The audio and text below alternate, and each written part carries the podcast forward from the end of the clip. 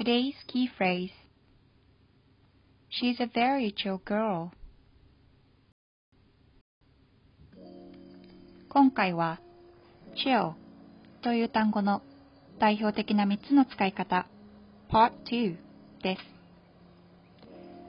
前回は It was chilly outside のように肌寒いという意味合いでの chill の使い方をご紹介いたしました。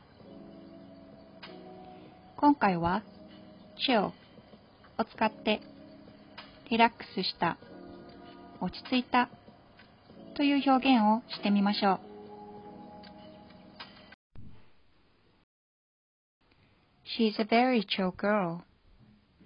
彼女はとても落ち着いてる女の子なんだ。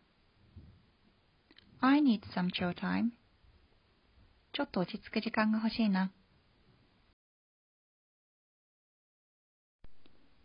このように、リラックスした、落ち着いたという意味合いで使う chill は、スローテンポの音楽ジャンルなどを表すチルアウトといった言葉からも想像できるのではないでしょうか。それでは繰り返してみましょう。Repeat after me. She's a very chill girl. I need some chill time. Great job.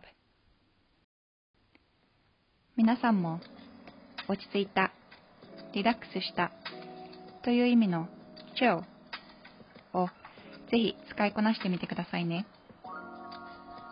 Have a lovely day, everyone. Bye.